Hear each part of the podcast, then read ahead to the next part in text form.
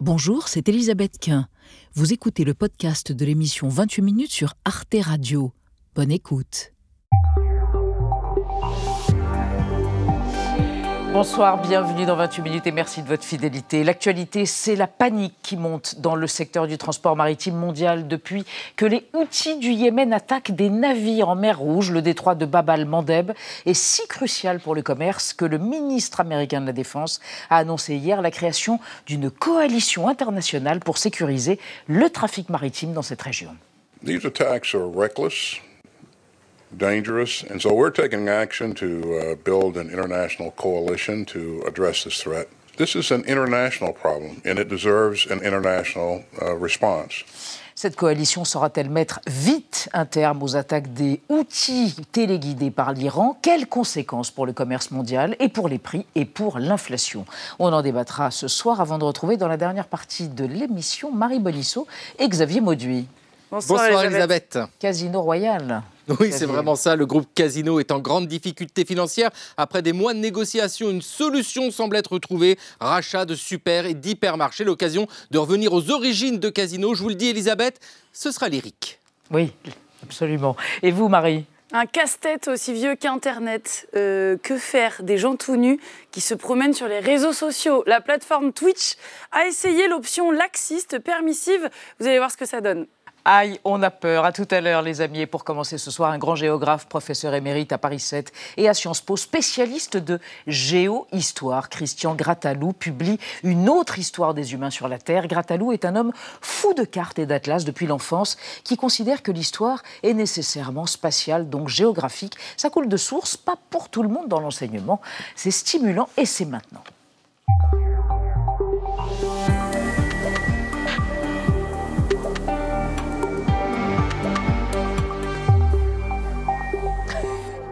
Bonsoir Christian Grattalou. Je vous présente Anna Ndiaye et Benjamin Sportouche qui ont été épatés comme moi par cette autre histoire des humains sur la Terre. Phénoménal volume avec des atlas et un texte passionnant pour la modique somme de 24 euros. Alors écoutez, franchement, pourquoi s'en passer, n'est-ce pas Christian Grattalou on va découvrir votre portrait réalisé par Gaël Legras et ensuite, mais quand même peut-être juste pour les gens qui nous regardent et qui se disent mais qu'est-ce que c'est géo-histoire J'ai jamais appris ça euh, au collège, au lycée ou à l'université. Non, on connaît histoire géo. Oui, on connaît dans euh, sens. oui, géo-histoire, c'est un vieux mot hein, qui, a été inventé par Brodel, mais euh, les, maintenant c'est tombé dans le domaine public. Les, les historiens ne s'en sont pas servis. Grâce mais les, entre autres. les géographes, oui. Donc la géo-histoire, c'est tout simplement l'étude géographique de l'histoire. C'est simple. Le portrait de Christian Grattalou. Normal Sup, le monde, la géohistoire, c'est la règle de 3 de Christian Grattalou. Né en 1951 à Lyon, il intègre l'école normale supérieure de Cachan à l'âge de 20 ans. Passionné par la géographie et l'histoire, il s'intéresse aussi à l'anthropologie et suit le séminaire de Maurice Godelier. En 71, Godelier revient d'un séjour chez les Barouillas de Nouvelle-Guinée et raconte comment il est parvenu à se faire accepter par la tribu. Les gens se sont habitués à me voir dans les champs tous les jours, euh, discutant avec eux sur les plantes, sur la façon de travailler. À partir de là, j'ai tiré beaucoup d'informations sur la politique, sur la parenté, mais jamais directement. Christian Grattalou monte un séminaire sur l'histoire géographique au fond de la revue Espace-Temps en 75, obtient la grecque de Géo en 76, enseigne à son tour et en 94, il soutient une thèse intitulée L'espace de la transition, essai de géohistoire chorématique. Dès lors, il enchaîne les publications dont beaucoup se réfèrent au monde. Mondialisation, les mots et les choses, font-ils penser autrement l'histoire du monde ou encore le monde dans nos tasses? Trois siècles de petit déjeuner. Un livre de 2017 dans lequel il retrace l'histoire des trois boissons tropicales servies au petit déjeuner, le thé, le café et le chocolat. Déjà, euh, dans cette caractéristique qui naît au XVIIIe siècle, on s'aperçoit que ce que l'on fait le matin, c'est quelque chose qui est en rapport avec le vaste monde, avec euh, les rapports qu'aujourd'hui on appellerait nord-sud. Après Vision du monde en 2018, Christian Grattalou publie encore trois atlas historiques, dont un atlas historique mondial en 2019. Trois ans plus tard, il donne une conférence intitulée Le portrait du monde. Pour prouver que l'Europe est au centre, ce qui était vrai en 1898, et que euh, géopolitiquement l'Europe était au centre, elle colonisait le reste du monde. Hein. On montrait une carte et cette carte nous montrait qu'on était bien au milieu du monde. Depuis le début, la géohistoire, terme inventé par l'historien Fernand Braudel, constitue sa grande spécialité. Dans son dernier livre, Christian Grattalou en propose une définition, une invitation au voyage historique à une lecture géographique du passé. Pour comprendre l'aventure humaine, il propose donc de lire géographiquement l'histoire. Ça tombe sous le sens. Alors la géohistoire, c'est quand même la meilleure façon d'évoquer les trajets, les routes, les migrations, la mondialisation, j'imagine. C'est oui, c'est plus qu'une variante de l'histoire globale, mm. euh, c'est vraiment une géographie historique globale. Mm. Euh, mais on peut très bien faire de la géohistoire à des échelles beaucoup plus modestes. Hein. C'est parfaitement possible de faire la géohistoire d'une commune. Mm. Euh, mais ce qui est mon truc, c'est effectivement de parler du monde, parce que le moment où le mot mondialisation est apparu a explosé, 1980 dans le Petit Larousse et le Petit Robert. Mm-hmm. mais ça correspond à un moment où justement on était sensible aux connexions, aux réseaux, qu'on était plus tout à fait non plus les autres, les, les autres en avance. Pour, ils n'étaient pas des gens comme nous en retard. Euh, et donc on parlait plus de développement, de sous-développement, de pays développés, mais d'ailleurs plutôt de division purement spatiale nord-sud. Et aujourd'hui on parle du sud global, d'ailleurs. Oui, d'ailleurs c'est devenu une notion parfaitement géopolitique, euh, qui n'a en rapport avec la géographie. On peut difficilement faire la liste, d'ailleurs, ce pas exactement les BRICS. Euh, donc oui, c'est une expression simple, peut-être trop simple. Et pour que moi je dise que c'est trop simple, c'est évident que c'était plutôt simple, parce que je n'ai pas peur de simplifier. Eh ben, très bien. Vous avez un doux penchant pour l'histoire contrefactuelle. Ah Qu'est-ce que c'est l'histoire contrefactuelle? C'est imaginer que euh, en France, les paysages auraient pu être différents, qu'il y aurait pu ne pas y avoir euh, de chaîne des Alpes entre la France, l'Italie et la Suisse, euh, et que tout aurait donc découlé d'une autre manière, historiquement, anthropologiquement, etc. Alors c'est plus facile évidemment avec la Il enlève ses lunettes, c'est sérieux. oui. C'est pour pas faire prof. Euh, c'est raté. Donc, euh, dire, se demander si les paysages au sens végétaux, les haies, etc., il aurait suffi qu'il n'y ait pas de Pâques. Hein. Euh, mais comme elle a été inspirée des politiques françaises précédentes, ah. on était dans le caractère inévitable. Donc, ça peut être vrai aussi pour la géographie de la tectonique des plaques. Là, c'est une toute autre échelle. Mhm. C'est l'atlas historique de la Terre. Mhm. Mais c'est tout à fait intéressant de se dire et si. Hein, j'ai terminé six des huit chapitres par et si, parce que c'est comme un laboratoire. Mhm. C'est une expérimentation. mais bien sûr, il faut que ce et si soit jusqu'à on essaye de le pousser le plus loin possible. J'ai d'ailleurs de, plus grandes ambitions en matière de, de contrefactuel. Autrefois, et quand je dis autrefois, c'était à 10 ans, c'était interdit c'était comme l'anachronisme, c'était les péchés pour un historien. Euh, les économistes, les spécialistes d'histoire économique se l'étaient autorisé, mhm. mais absolument pas les historiens, qui ramenaient ça à des aspects anecdotiques du genre et si Napoléon avait gagné à Waterloo? C'est pas, très ah, intéressant. La bataille suivante. Hein.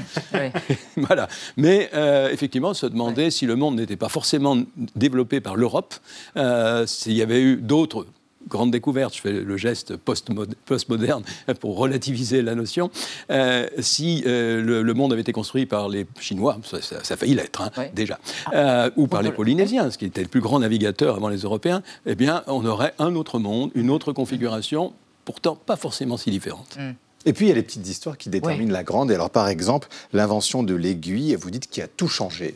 Je ne trouve pas que ce soit une petite histoire, ah, même si c'est un objet tout petit. Le, alors le petit, vous avez raison, le petit objet. Mais euh, c'est vrai, on, connaît la plus ancienne aiguille à chat, précisons bien, que l'on connaisse. C'est Oui, voilà. oui pas, pas le fait Bien sûr, pas l'autre. Euh, désolé pour mon propre chat, mais euh, c'est quelque chose qui a modifié parce que ça, les choses, les cours de, de la diffusion dans le monde, parce qu'en plein, en pleine période glaciaire, ça nous a permis d'avoir des vêtements en peau, bien sûr, ajustés. Eh oui. Avec, euh, pas de fil, mais avec des tendons d'animaux.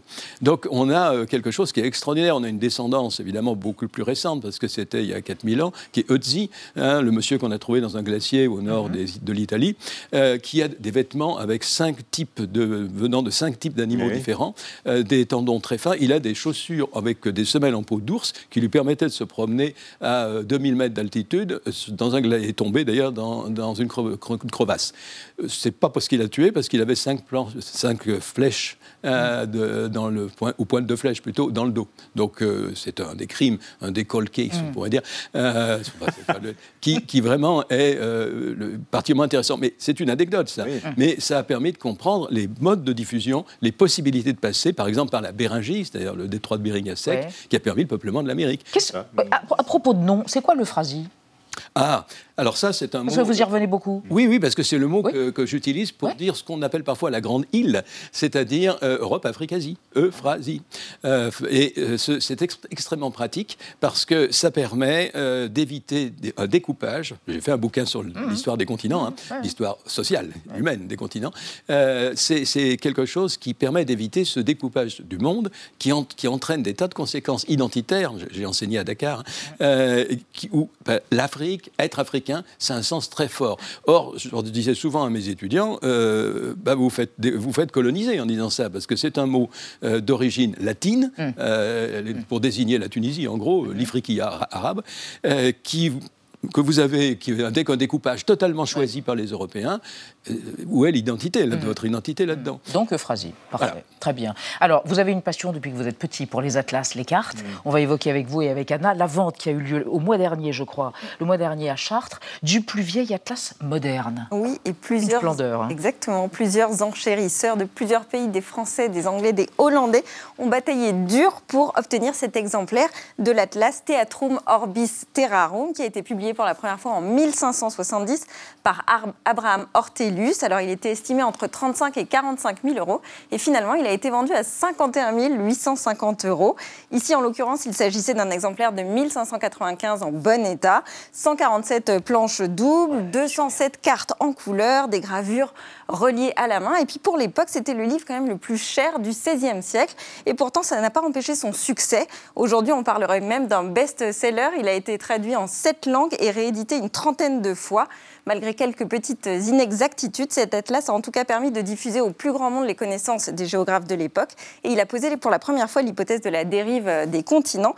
Christian Gratalou, dans cet atlas, il y a aussi euh, des légendes de l'époque et quelques annotations sur les mœurs des peuples. Est-ce qu'un atlas, c'est aussi la représentation que l'on se fait du monde à un instant T? Bien sûr, euh, tout à fait. Euh, c'est d'ailleurs, non seulement ça a été le livre le plus cher du XVIe siècle, mais les atlas étaient jusqu'au XIXe siècle les livres les plus chers, parce que ce ne sont que des gravures. Donc c'est des livres entièrement de gravures. Euh, c'était certaines sublimes. Et celui, celui-ci est très beau. Des gravures en bois sur bois, c'est-à-dire des choses qu'il faut regraver à peu près au bout de 100 tirages. Alors, vous voyez, c'était très cher. Et c'était des, grands pros qui, faisaient la gravure. Hein. Je me demandais ce que vous pensiez des jeunes générations qui, inéluctablement et irrésistiblement, sont de plus en plus euh, euh, sur les GPS et sur leur téléphone et qui abandonnent les cartes et les atlas. Est-ce que, d'une certaine manière, ce rapport euh, à ce qui est spatial, donc à la géographie, va modifier à terme leur rapport à l'histoire, puisque les deux sont liés? Et est-ce que c'est une de vos hantises, Christian Gratalou on ne peut pas aller contre, hein, ça, ben Et c'est par ailleurs très pratique. Ça m'arrive de chercher un chemin. Mais, vous êtes Christian Ce qui me frappe, c'est que maintenant, beaucoup de gens ne peuvent plus donner le chemin. Parce que ça suppose une vision spatiale. Et ça permet quelque chose que les deux dimensions d'une surface donnent, c'est-à-dire de contextualiser. Et comme il faut contextualiser historiquement et géographiquement simultanément, ça pose un problème. Mais alors, heureusement, le succès des atlas historiques maintenant mhm. euh, montre que c'est pas perdu quand même. Eh ben voilà, un peu d'espérance en cette fin d'année, quelle merveille. Voilà, la géohistoire avec une majuscule. La géographie, en général, c'est à histoire. Là, c'est à géographie et géo. Une autre histoire des humains sur la Terre aux éditions des arènes. Merci, Christian Gratalou. Merci pour cet enthousiasme et cette petite luée d'espoir, hein, lumière d'espoir. Et on passe à notre débat, peut-être sur une, région que vous connaissez. Euh, les attaques contre des navires commerciaux en mer Rouge, les attaques des outils financés par l'Iran contre les représentants de pays soutenant, selon eux, Israël dans sa guerre contre les islamistes du Hamas. Les États-Unis et la France ont annoncé hier la création d'une opération navale multinationale pour sécuriser le trafic, le commerce maritime dans cette zone stratégique. Est-il durablement menacé? Avec quelles conséquences, évidemment, pour nous, les consommateurs? On en parle après la mise au point de Sandrine Calvez.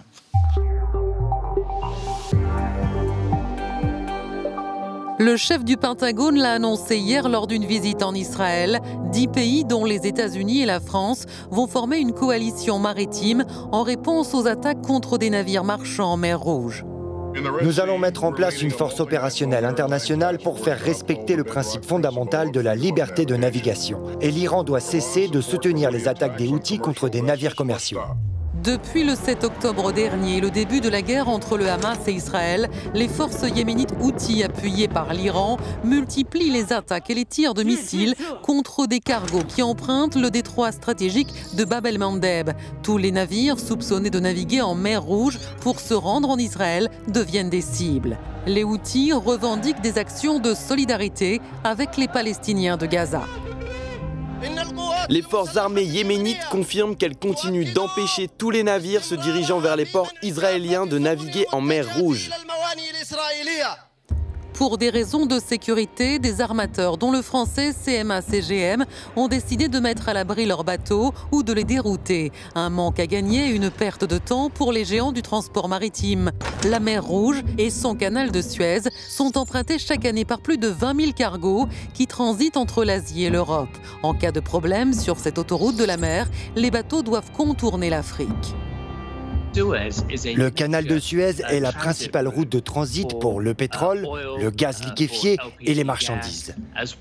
Quand on sait que l'économie mondiale est déjà soumise à un énorme stress, cela ne va pas s'arranger.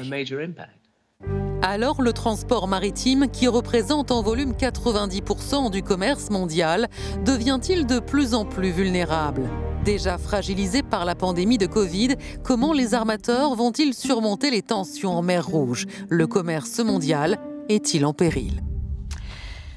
Trois invités pour ce débat, dont Nathalie Mercier-Perrin, très concernée. Bonsoir madame, puisque vous êtes présidente du Cluster Maritime Français. Votre association regroupe tous les acteurs de l'écosystème maritime, dont plusieurs armateurs. Selon vous, il y a toujours eu des attaques en mer et les armateurs ont l'habitude de détourner leurs bateaux vers d'autres routes moins sensibles et moins dangereuses. Mais il ne faudrait évidemment pas que cette crise dure trop longtemps. À côté de vous, David Rigoulet-Rose, bonsoir. Vous êtes chercheur associé à l'IRIS, spécialiste du Moyen-Orient et par ailleurs rédacteur en chef de la revue Orient stratégique. Selon vous, on pouvait s'attendre à une extension du conflit entre Israël et le Hamas avec ces attaques contre des navires en mer Rouge? Cette région est un lieu hyper stratégique, que ce soit politiquement ou économiquement. Et là, les deux sont liés, semble-t-il. Et enfin, Sébastien Jean, bonsoir. Bonsoir. Vous êtes professeur d'économie au Conservatoire national des arts et métiers, le CNAM. Vous avez co-dirigé avec Isabelle Bensidoun l'album La folle histoire de la mondialisation paru aux arènes.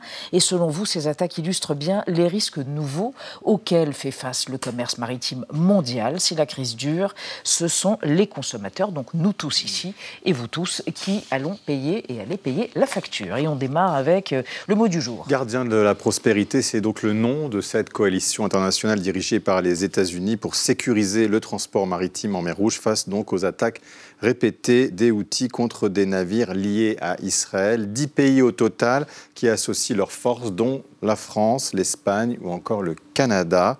Euh, c'est vrai, Nathalie Mercier-Perrin, qu'on voit qu'elle s'est montée vite, cette coalition.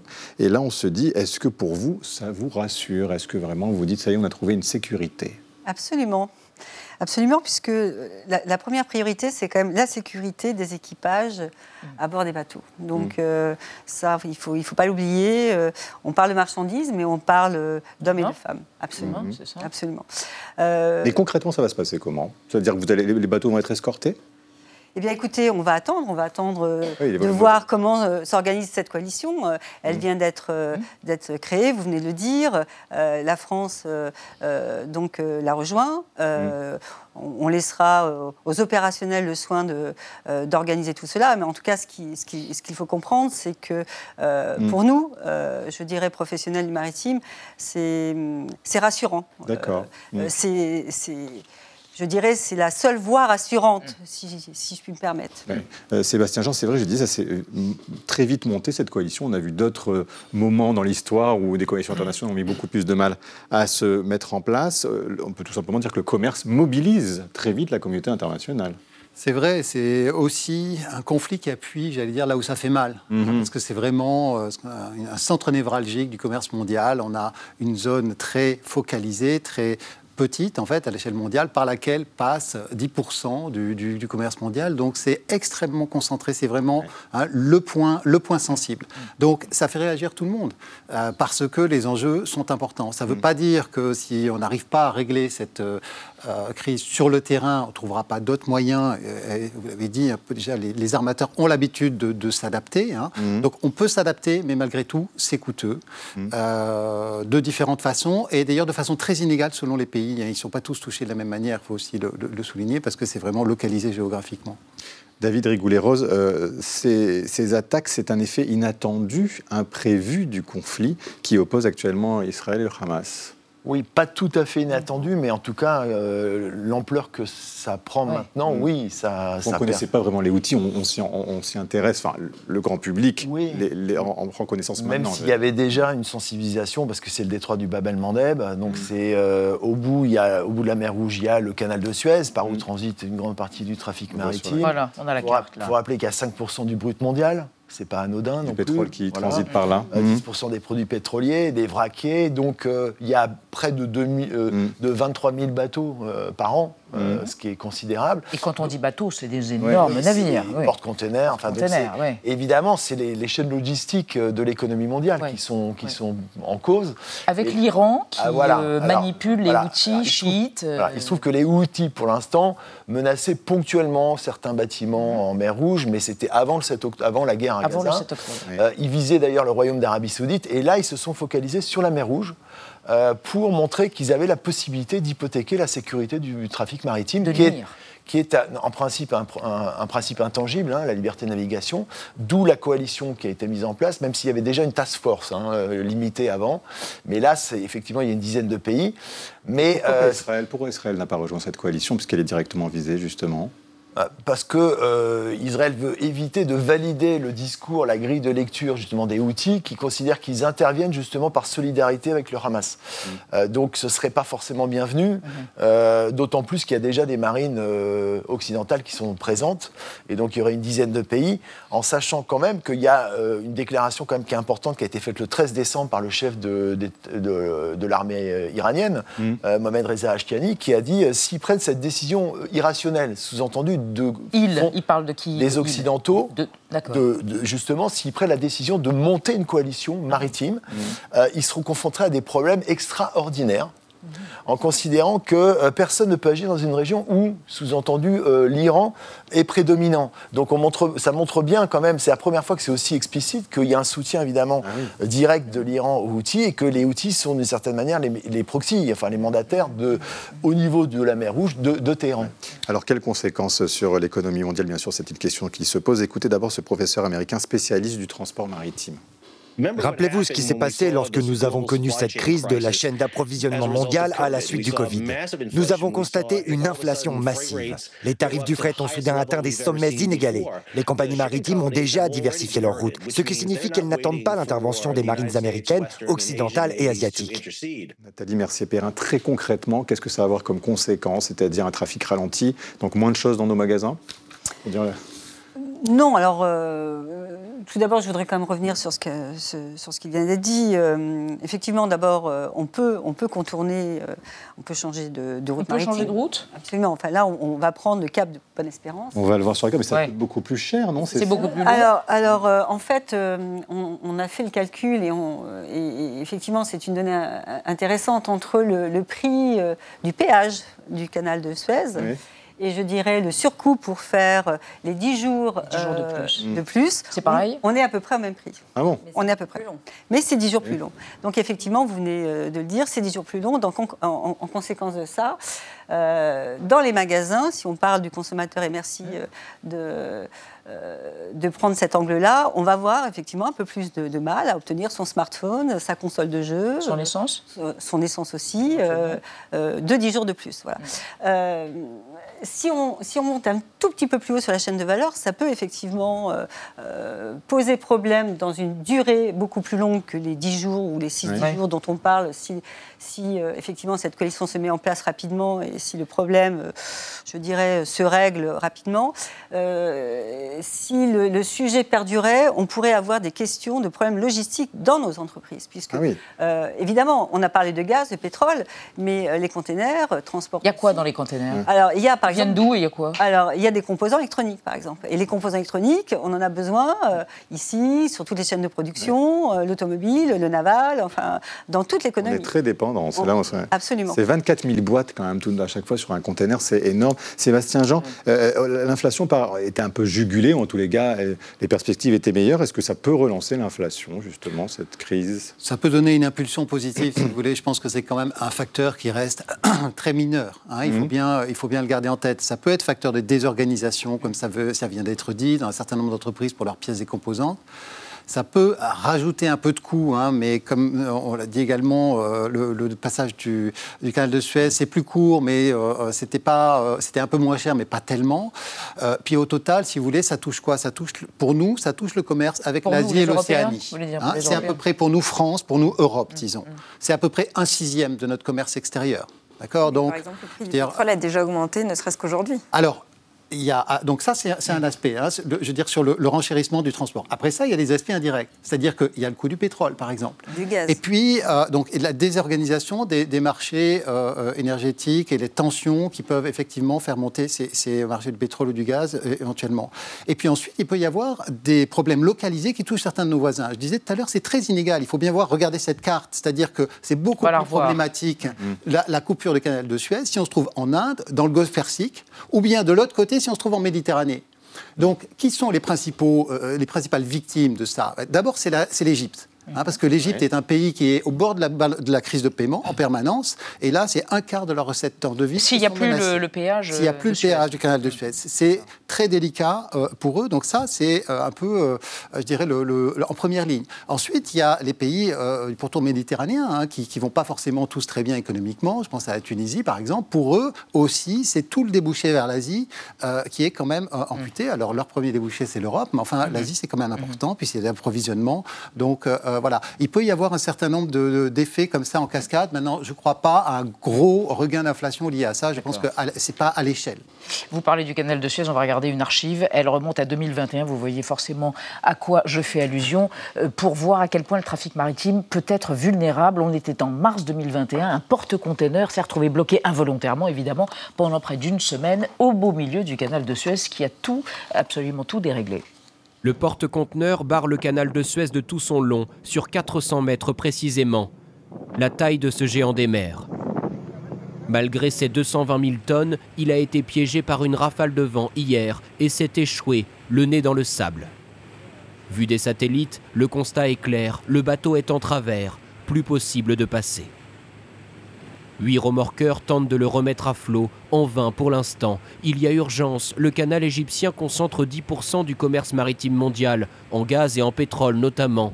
Une sorte de raccourci entre l'Europe et l'Asie, difficile à contourner.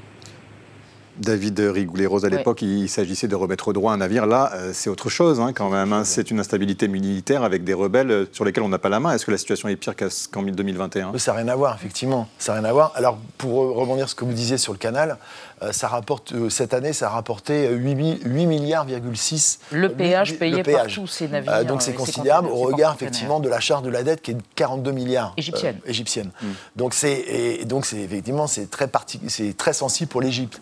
Mm. Alors concernant la situation, le problème c'est la durée de, l'instabilité. Et, c'est ça, l'économie n'aime pas enfin l'incertitude. Eh et, il se trouve que là, on rentre dans une grande zone d'incertitude. Euh, avec des délais euh, inconnus. C'est-à-dire que la coalition ne sera pas forcément en mesure de sécuriser de manière pérenne mhm. euh, et selon quelle modalité Il parce faut que des moyens aussi. Euh, mhm. La question va être posée quand vous avez des lancers de missiles, on peut mhm. les arrêter, mais la question peut être, euh, peut être posée également de la réplique. Et dites-moi, les Chinois, ils ne sont pas inquiets Alors de cette justement, situation? Parce que beaucoup des containers qu'on voit. Jake Sullivan, le conseiller à sécurité américain, avait, avait, fait des appels de pied justement aux, Chinois pour qu'ils participent à la coalition. et oui, et pourquoi? Et ils n'ont pas voulu, alors même que c'est extrêmement sensible pour eux. Mais ils n'ont pas voulu. ils n'ont pas voulu parce que ce serait s'aligner euh, de leur point de vue sur, on va mmh. dire, des intérêts géopolitiques occidentaux et surtout, et surtout ce serait euh, malvenu par rapport à, l'Iran euh, avec lequel ils entretiennent des relations justement qui permettent de, mmh. effectivement de contrebalancer l'influence occidentale. Donc on voit bien qu'il y a des calculs qui, sont, qui télescopent la géopolitique et la géoéconomie qui ne sont pas toujours concordants. Nathalie Mercier-Perrin, Mercier-Perrin, pardon, au niveau des assurances, les coûts assurantiels vont exploser pour ces porte-containers, j'imagine, et pour les sociétés qui, euh, les sociétés de fret maritime. Alors, on, a fait le calcul. Et donc pour les consommateurs au bout de la chaîne. justement, on a fait, euh, je, pense aux consommateurs euh, cet ah après-midi, et on, a fait un bref calcul. Alors, tout le monde a, chez lui une console de jeu, ou peut-être va acheter une console de jeu dans, les prochaines semaines, on va dire ça comme ça. Et si effectivement. Euh, cette console de jeu était soumise à une augmentation de surprime mmh. d'assurance. Euh, cette console de jeu qui, à peu près de 300 euros, prendrait 1,50 euro à peu près de, euh, mmh. de surprime. Voilà. Les assureurs ne sont pas trop gloutons. Mmh. Pas pour l'instant. Ça peut changer. Oui, ça, peut changer. Mais dites plutôt, que, naïvement, on se dit, bon, parce que c'est la mer, c'est risqué, pourquoi on ne passerait pas par un autre moyen? Et, je crois que vous dites c'est compliqué le ferroviaire, parce que c'est l'équivalent d'un train de 350 km, c'est ça, un conteneur comme ça? Donc, ouais. Donc effectivement, je pense que c'est très, très, très intéressant de, mm. de, donner comme ça bon, des repères. Alors, euh, je laisserai mes, mes collègues euh, poursuivre euh, ma démonstration, mais on l'a dit, d'abord, il, y a, du gaz et du mm. pétrole, donc au niveau mm. aérien, ça va être un peu compliqué. mais il peut y avoir du ferroviaire, alors ça va être très très long, ça peut exister, mais, effectivement... Mais ça serait tout aussi vulnérable, après ça, complètement. par rapport à des attaques. Complètement, mais simplement pour vous donner effectivement le, le repère, un porte-container, c'est ce, que, ce que vous disiez, de 24 000 boîtes, c'est 350 km de, euh, de, train. De train. Mm. Mm. Donc pour vous donner un peu l'ampleur de ce qui se passe sur nos mers mm. et de ce qui est en jeu aujourd'hui. Sébastien Jean, donc c'est un casse-tête pour euh, les armateurs et les transporteurs. C'est un signe de l'époque, mais ça fait écho à ce qu'on a vu euh, en mer Noire avec la, la guerre d'Ukraine c'est-à-dire le fait que quand il s'agit de transporter des grosses masses, il n'y a mm. pas d'équivalent euh, au transport maritime. Hein. on est vraiment à une échelle différente. Quand on est bloqué, quand le trafic maritime est bloqué, et évidemment c'est une tentation forte de le prendre en otage au moment des conflits, hein, là encore, donc c'en est une nouvelle illustration aujourd'hui, euh, on voit que trouver des alternatives, c'est extrêmement difficile, et pour l'Ukraine, c'est pareil. Enfin, vraiment, mm. le, faire par le train, c'était extrêmement compliqué et coûteux. Donc là, de toute façon, je pense que l'alternative, c'est vraiment de, dérouter et, de continuer sur le maritime. Parce que c'est 90% euh, du commerce mondial qui passe par la mer, c'est ça Oui, absolument. Euh, euh, du, oui, du commerce international. Mm. parce que le, transport maritime est beaucoup moins coûteux, il, est, il a beaucoup moins d'émissions en termes de charges déplacées par kilomètre aussi que tous les autres modes de transport. Voilà, donc ce sont des bateaux absolument énormes. Si on, raisonne en termes euh, d'émissions ou de coûts par kilo et par kilomètre. Alors, on, va peut-être en parler après, mais on va d'abord évoquer avec vous, Anna, une autre route maritime menacée, mais pas menacée par des rebelles ou des combattants, menacée par la sécheresse. Oui, le canal du Panama en Amérique centrale, où transite 6% du commerce maritime mondial. L'eau est indispensable à son fonctionnement et le pays en manque cruellement parce que pour traverser ce long couloir de 80 km qui relie l'océan Atlantique à l'océan Pacifique, les navires sont obligés de passer par plusieurs écluses. Contrairement au canal de Suez qui est complètement à l'horizontale, le canal de Panama a un dénivelé de 26 mètres. Sauf que ce système de giga-écluses requiert, qu'on est en train de voir là à l'image, requiert 200 000 mètres cubes d'eau douce pour chaque passage de navire. Et cette année, le pays fait face à une grave situation de sécheresse. Le manque de pluie n'a pas permis de renouveler les eaux du lac qui alimentent et les écluses et les habitants en eau potable. Alors pour les autorités, le choix est cornélien, répondre aux besoins de la, de la population ou bien permettre le commerce maritime mondial. L'autorité du canal a donc décidé de réduire le nombre de navires autorisés à traverser. En janvier 2024, seuls 24 bateaux par jour pourront l'emprunter. C'est 40 en temps normal. Nathalie euh, Mercier-Perrin, moins de bateaux autorisés, euh, c'est forcément une file d'attente euh, à l'entrée du canal. Est-ce que ça, ça peut avoir des répercussions sur nos approvisionnements? Alors, comme pour Suez, on peut détourner. Et là, ah. c'est le Cap Horn. Ah ben c'est beaucoup plus loin. C'est ah beaucoup plus loin. C'est tout à fait en bas de l'Amérique du Sud. C'est très agité, non? Oui, les 40 mais, mais absolument, mais c'est effectivement la route de contournement. En fait. Donc euh, là, on est sur un, mm. enfin, vous pointez quelque chose qui est très important aujourd'hui, on en parle beaucoup en France, mais aussi à l'international, c'est le réchauffement climatique, le dérèglement euh, climatique, et on ne peut rien contre. Enfin, en tout cas, c'est. Mais vous devez, enfin, il faut en tenir compte. Le trafic maritime oui, doit oui, oui, oui, bien sûr. Compte à terme. Peut-être repenser les, oui, les alors, maritimes. Aujourd'hui, quand même, euh, dans, euh, sur la partie commerce France, en tout cas, hmm. on est plutôt sur Suez plutôt que sur sur ce canal-là, en majorité. Mais c'est pareil, je laisserai mes, hmm. mes collègues compléter. Mais effectivement, on déroute par sinon le Cap David Eric Boulet-Rosemont, en même temps, quelle précarité de ce commerce maritime, c'est ce qu'on se dit, quoi. Il est quand même très vulnérable. Hein. C'est là où on, prend la mesure finalement de la vulnérabilité de l'économie mondiale. Mhm. Euh, puisque à partir du moment où vous avez 80% des, du, qui se fait par le trafic maritime, s'il y a une perturbation, soit pour des raisons géopolitiques comme pour la mer Rouge, soit euh, géoclimatique mm. comme dans le cas de, Panama, ça a un impact effectivement, et, on n'est pas forcément conscient de ça euh, dans la vie quotidienne, mais en réalité, les conséquences peuvent être redoutables. Sébastien Jean, en même temps, euh, ça favorise ou ça va dans le sens de ceux qui veulent, de ceux qui veulent démondialiser justement le, le, commerce mondial et l'économie. C'est-à-dire que finalement, on revienne, on rapatrie des productions pour éviter d'être dépendant euh, des, autres pays. Une de souveraineté économique. oui, ça peut être une réaction dans un certain nombre de mmh. cas.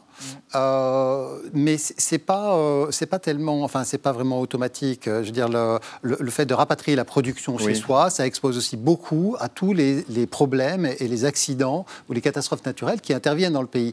L'ouverture, c'est aussi une diversification. Hein, si on a des approvisionnements qui sont suffisamment diversifiés, mmh. donc c'est pas forcément euh, aussi simple que ça. maintenant, je crois surtout que ça mmh. fait rentrer dans le radar, enfin mmh. et dans en fait les facteurs de décision un certain nombre de risques nouveau.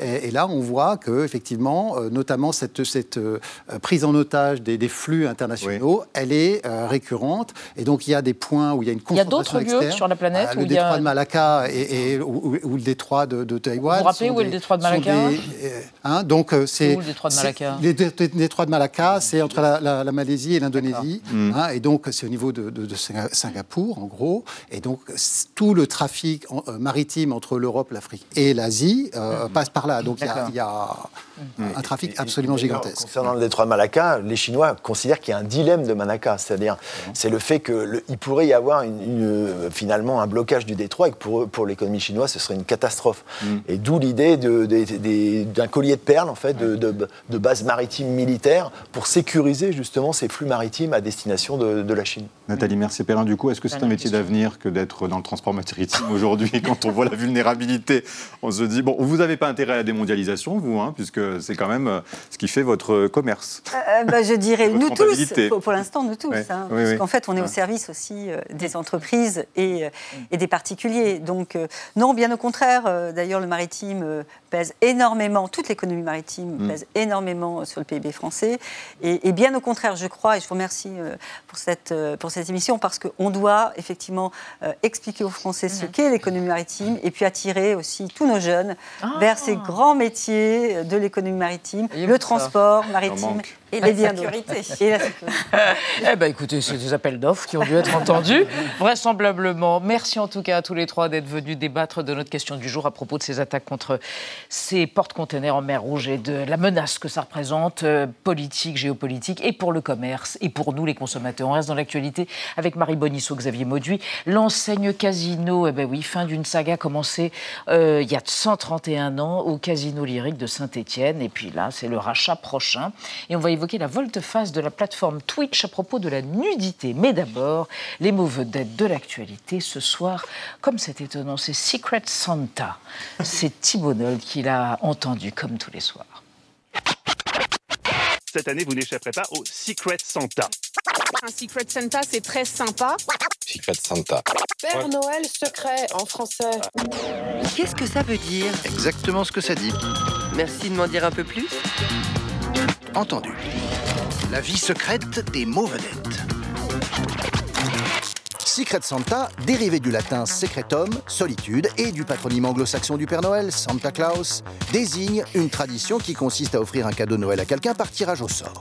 Largement répandue dans les écoles, familles et business à travers l'Occident anglophone, la vague submerge désormais les open space de France. Au bureau, le principe du Secret Santa est simple à l'ancienne avec des petits bouts de papier ou grâce à une appli, tirer un nom de collègue au hasard, se renseigner ou pas sur ses goûts et lui faire un cadeau à budget plafonné qui sera glissé sous le sapin de la boîte et distribué lors d'un petit cérémonial de Noël au cours duquel les identités seront révélées. En France, pays où l'achat des cadeaux de Noël est un stress pour 77% des gens, dont 58% flippent de ne pas trouver la bonne idée, Secret Santa suscite son lot de mise en garde. Selon une journaliste de Psychologie Magazine expliquant qu'il existe un langage inconscient du cadeau, offrir n'importe quoi revient à dire tu es n'importe qui. Secret Santa amuse beaucoup les puissants. Un fameux pape du logiciel participe chaque année à celui du réseau social Reddit et inonde les chanceux de cadeaux geeks. Tandis qu'en Nouvelle-Zélande, 4000 personnes participent chaque année à un Secret Santa national, y compris l'ex-première ministre qui a offert un kit féministe à sa gagnante. Santa Claus tient son nom de la déformation phonétique de Sinterklaas, Saint-Nicolas en flamand, après l'arrivée des premiers émigrés hollandais aux États-Unis, sa légende d'un pasteur qui publie en 1821 un conte de Noël où Santa est un lutin sympa avec une grande hotte, et ses couleurs d'une pub Coca-Cola en 1931. Et ainsi, Santa n'eut plus aucun secret.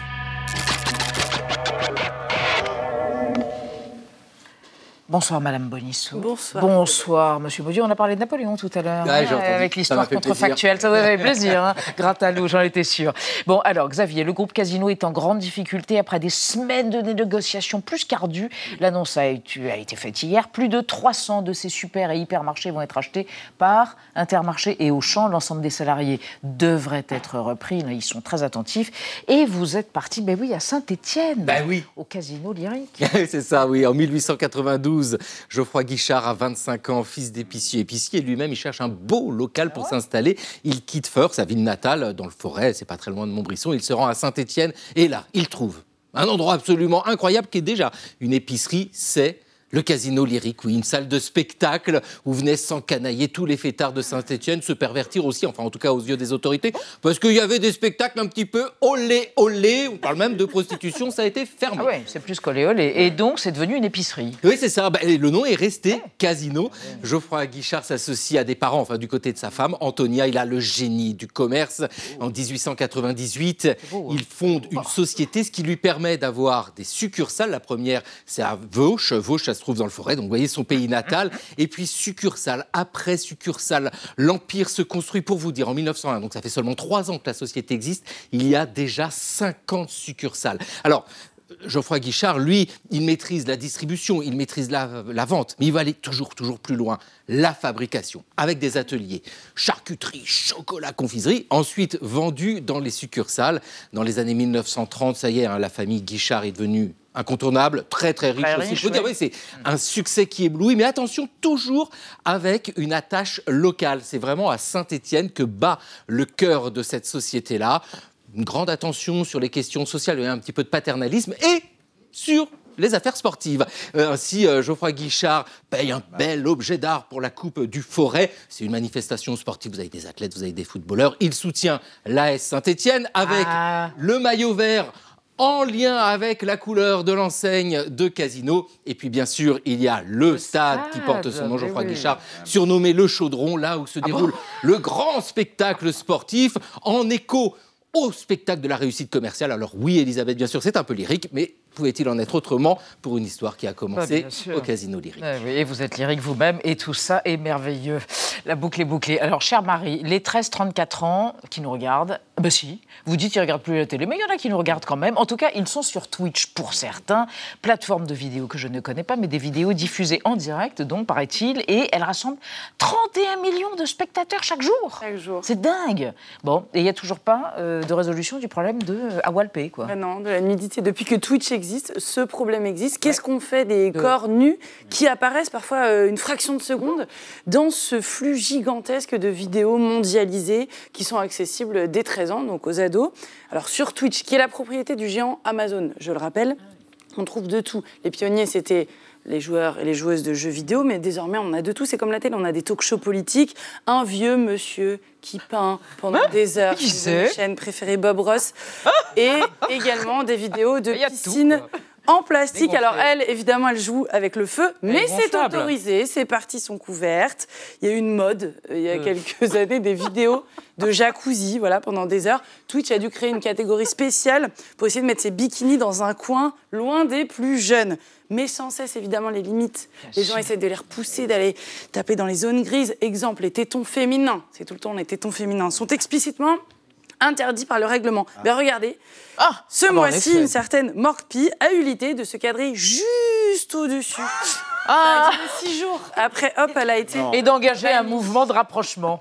Elle respectait le Bah, règlement. elle a été dégagée quand même. Notre confrère Samuel Etienne, qui a quitté la matinale de France Info pour passer notamment plus de temps sur sa chaîne Twitch, lui a été banni deux fois, dont l'une pour avoir montré, regardez, les fesses magnifiques de l'actrice Nicole Paquin. Et en même temps, il n'avait pas le choix. Il était en train de faire une revue de presse, Samuel Etienne, où il montrait un article du journal Le Parisien qui faisait l'histoire de la nudité à la télévision. Twitch ne sait pas ou ne veut pas distinguer l'information de la pornographie. C'est ce qu'avait râlé Samuel Etienne à l'époque. Et il avait rappelé d'ailleurs que derrière ces censures, il y a des humains qui suivent les règles d'Amazon, une société américaine privée. Donc ils reçoivent des signalements de robots qui scannent le flux de vidéos, mais c'est eux, les humains, qui ont le dernier mot sur la sanction ou non. Quand soudain, mercredi dernier, coup de tonnerre dans ce monde puritain des GAFAM, Twitch a annoncé, sans crier gare, que la nudité serait ouais. autorisée à condition qu'elle soit artistique. Non, une nudité artistique. Voilà, c'est le triomphe, le grand retour de Gustave Courbet Ah, bah sur alors, Internet. très bien. Eh ben non, en fait, bah non. non. Non, non. Ils ont rétropédalé En deux secondes, la plateforme a été inondée de vidéos érotiques, voire plus. Non, mais c'était des, des, des, des sexes dessinés. Parce que pour rester dans les clous, évidemment, vous avez eu de- ce qu'on appelle les hentai. Ce sont des mangas japonais pornographiques. On voit souvent d'ailleurs des petites filles très très jeunes. Ah, vous avez aussi ouais. des images élaborées par des intelligences artificielles. Ah. En moins de 48 heures, Twitch a dû faire marche arrière. Ils ont expliqué que les représentations numériques de la nudité étaient un défi unique et donc un casse-tête qu'ils n'ont toujours pas réussi à résoudre. Petite consolation tout de même, euh, ils ont laissé le droit de twerker sur les vidéos. Et ça, je trouve que c'est un vrai pas vers la liberté. Pas. Oui, je sens que vous avez envie de vous livrer au twerk. Twerkons tous en cœur. Merci de nous avoir suivis sur Arte Chérie. On se retrouve demain à 20h05 avec la réalisatrice américaine Sofia Coppola. Tchuss. Peace, Morgan.